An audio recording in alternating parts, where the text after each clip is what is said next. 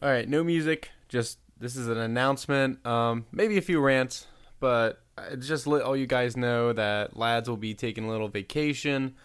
I leave on a flight this morning to Venice. Um, and then I'm going to like Albania, Croatia, um, you know, all those countries that have been having civil wars for the past 20 years. You know, that's all you really know about them. And Luka Modric. Hey, we got that. Um, oh God, it's like 8:30 in the morning. My throat is really raspy. I'm sorry. Um, but yeah, this is just to let you guys know that um, I'm gonna be on vacation. Martin's busy, pretty much putting a house together. So no new lads episodes till the first week of July. But I'll still try to post, um, you know, some spicy memes, some memes on the social media, tweet out some stuff. Um, I don't know how what the Wi-Fi situation is. You know, cruises like fucking. Well, I sound so fucking privileged right there. You know, like cruises. um, they have different like Wi-Fi data plans and shit like that. So I don't know what it is, but I don't really spend on plan on spending that much money. Oh, God, my throat is so raspy this morning. So yeah, that's pretty much the major announcement. Um, also want to do a quick shout out to all the people writing for Lads: Robert Sweeney, Brian Angelino, um, Logan Smith, Dylan Lucas. Uh, we had a response by oh fuck, what's that guy's name? Hold on, you stay right there. I don't know. We've been having a lot of writers uh, come on the Lads podcast, so that's been really cool. So if you want to write for us, just send me a blog, kpettit610 at gmail.com. I usually post them within a day. I've been bad the past couple days. People have been sending me blogs, but a new one should be going up this morning uh, by Rob. So Rob's been writing some really, you know, he wrote one about the playoffs in the EPL, and his position was that he was totally against against it. And I actually did a whole podcast with him, and then the fucking Skype, of course, didn't pick up my microphone, so I couldn't. It was just unusable. It was essentially sounded like Chernobyl. It was just like, like just fucking nothing. But oh, I can't find the guy's name. Anyway, there's been a lot of people writing for us at Lads, and that's been really, really sweet. So thank you guys. Um, we also got new T-shirts uh, that I designed. Um, it has like our logo on the front on a black shirt, and then there's like traditional man with a mustache. I know it's on our social media if you want to check it out. Got a lot of good responses. Um, people seem to be really digging it, so I plan on placing that order when we get back. Oh, I'm so sorry, fucking throat. Um, anyway, what else is going on? Oh yeah, this whole Neymar thing has been really pissing me off. This whole like him just being a crybaby and once out of PSG when he wanted to go there. Like no one forced him to go to PSG. He wanted to go there to get out of the shadow of Messi, and now Barcelona really wants him back. Which I don't know why. Like like you like I unless it's like he will be second fiddle to Messi. Like the guy's been nothing but just a disappointment at PSG. Like really, like they bought him to go farther in the Champions League, and they're still not anywhere close and his off the field allegations and shit. He's got like I don't know, and the guy's just been just. Uh, he's just I just he's got such like a punchable face now. Like I don't know, like I'm just like when I see Neymar, I'm just like ah this fucking guy. He's just like this guy now. You know what I mean? I feel like he'd be like you know finger gun guy. I don't know. Maybe he went to PSG. No one was talking about him and his sister. I don't know. oh man. I don't know.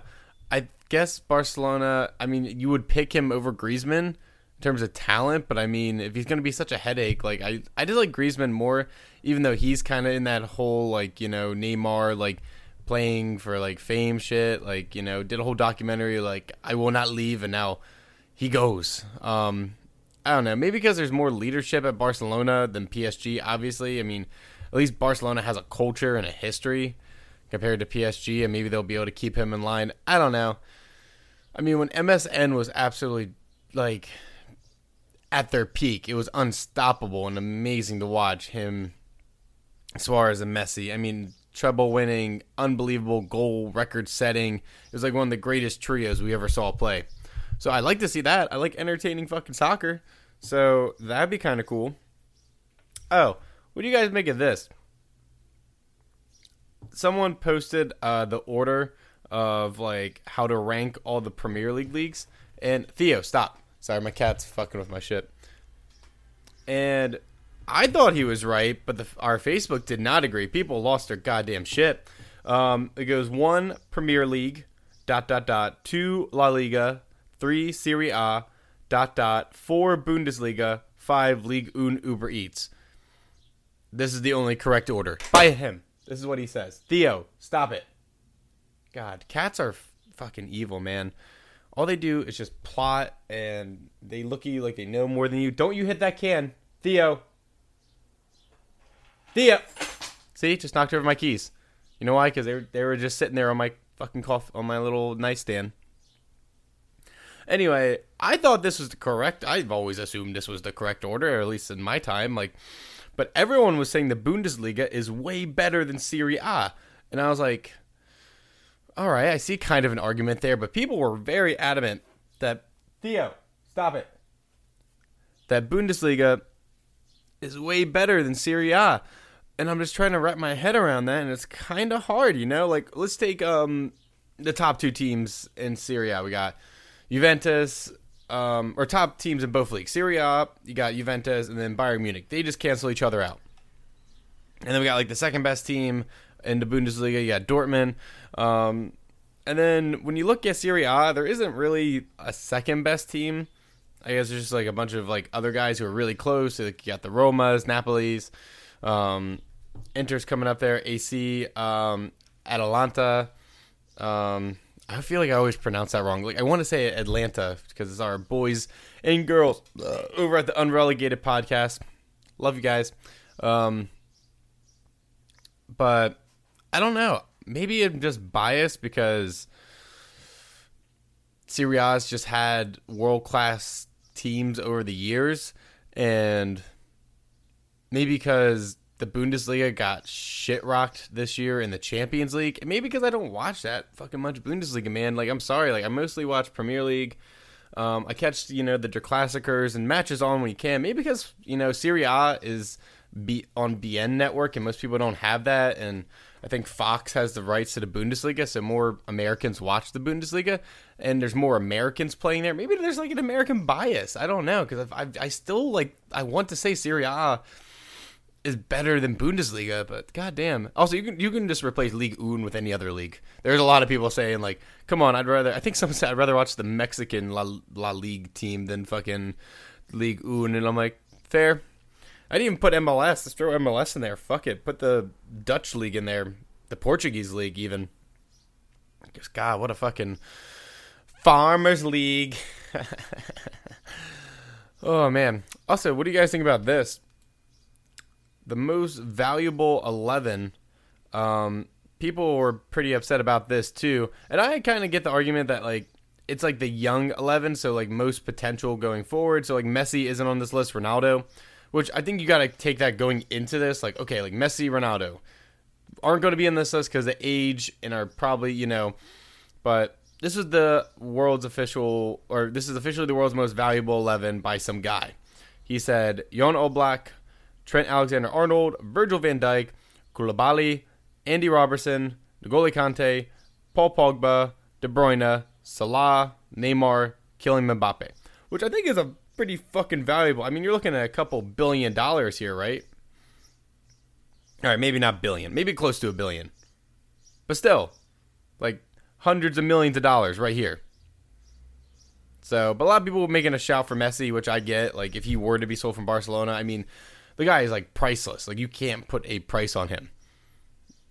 I can't even fathom. Like, I mean, he would be like the first three hundred million dollar player, even at his age right now.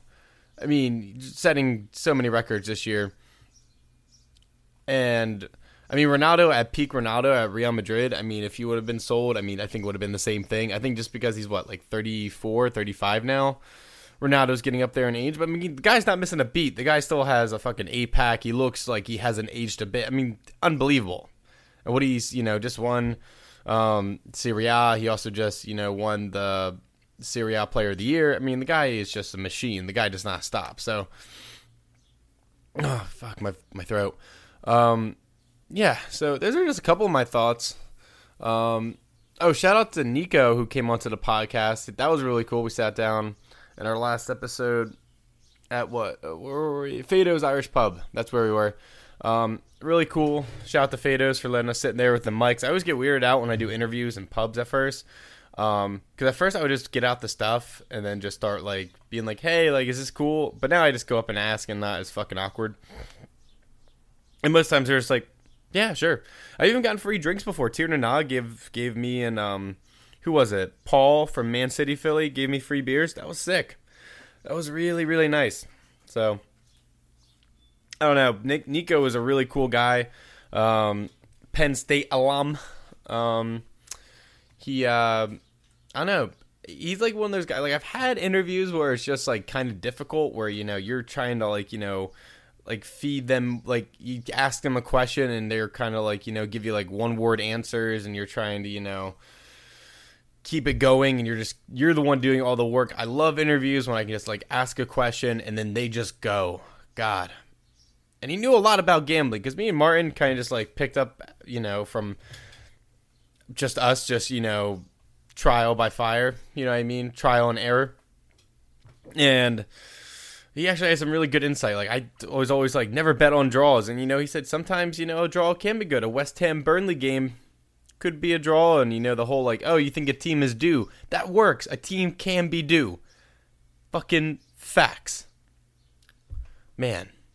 So I was planning on doing a bunch of interviews and like filling them in while we're gone, but I was like I've been packing, getting ready for Boston. I'm just like exhausted, man. I didn't even want to do this this morning, but I do it for you guys, so you have a little update about what's going on with the show. When I move up to Boston, it'll still be twice a week. Interviews of new people, um, more merchandise, more blogs. I'm trying to get logins for the guy. I got to talk to my website person, Jess, because uh, it's like me. Just I get the blogs and I got to put in the pictures. I got to, you know, if I can just give them logins, it'll save me time, and I know they want to get their blogs up as soon as possible, and I'm kind of like you know the middleman. I feel bad because I got to like go up. I guess I'm the final man. I don't know. Like I just want them to be like, "Hey, does this look good?" And I'd be like, "Okay," and then they just post it. You know what I mean? Uh, actually, who knows? Next thing I just get a bunch of you know dicks on my website. Could be fun. Um, but yeah, I really don't have anything else. Pogba might be in and out. Women's World Cup is still going on. I'm getting more and more excited once we get out of these group stages to go to some knockout rounds.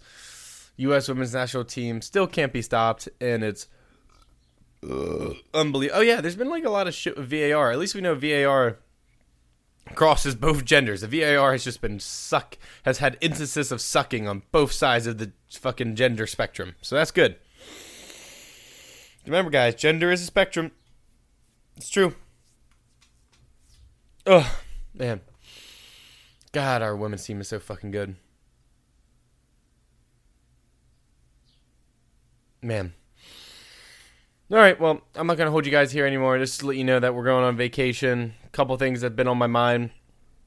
More blogs coming. I'll still be doing, um, you know, social media and posting stuff and trying to keep this thing, you know, from sinking. But, you know, if it sinks, whatever, less work. So, oh, yeah. And I went, I didn't get to watch the U.S. men's national team the other night, but saw we won, you know, like we should.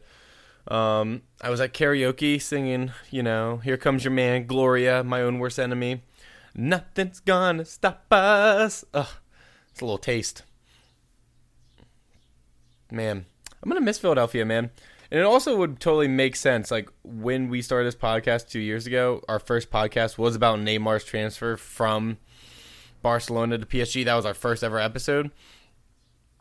And it would only make sense that he would transfer back to Barcelona when both me and Martin have left the great city of Philadelphia. So, all right, guys that's the episode. It was a little quickie. We're going on vacation. We will be back the first week of July. Um, stay tuned for more hosts, more guests, um, more blogs, and make sure to follow us on our Twitter, Instagram, wherever, and come hang out. And I'm gonna go find my cat because he's probably knocking more shit over. All right, bye guys, love you.